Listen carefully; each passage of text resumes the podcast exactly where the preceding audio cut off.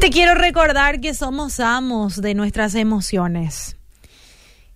Y sí, es natural sentirse molesto cuando alguien actúa de una forma que nos agrada, pero la pregunta es, en ese momento, ¿sos amo de tus emociones o sos amo de aquellos que se dejan dominar por los que sientes sin poder retroceder?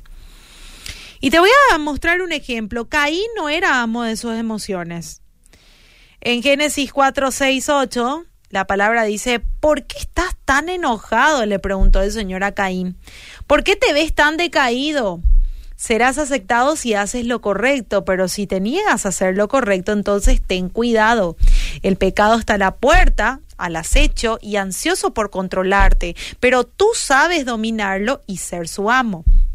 Cierto día Caín dijo a su hermano que salgamos al campo. Mientras que estaban en el campo, Caín atacó a su hermano Abel y lo mató.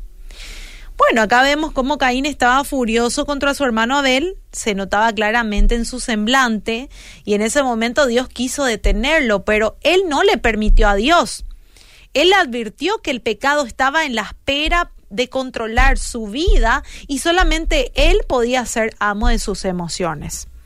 Según la historia, conocemos que Caín no dominó sus emociones, sino que permitió que sus emociones dominen su vida. Su ira llegó a tal grano, grado que planificó la muerte de su hermano y logró el objetivo, sin medir las terribles consecuencias que vendrían después. Hoy te quiero preguntar a vos, ¿realmente dominas tu carácter? ¿Será que estamos dominando nuestro carácter? Y hablo también en sentido del yo, ¿sí? También me hago yo un análisis, ¿verdad? ¿Será que estamos dominando nuestro carácter? Y no es fácil ser amo de nuestras emociones, en especial cuando estamos enojados, histéricos, alterados, pirebaí, ¿sí? Debemos comprender que el pecado está a la puerta y en esos momentos quiere dominar nuestra vida y nos acecha con pensamientos para que tomemos las decisiones equivocadas.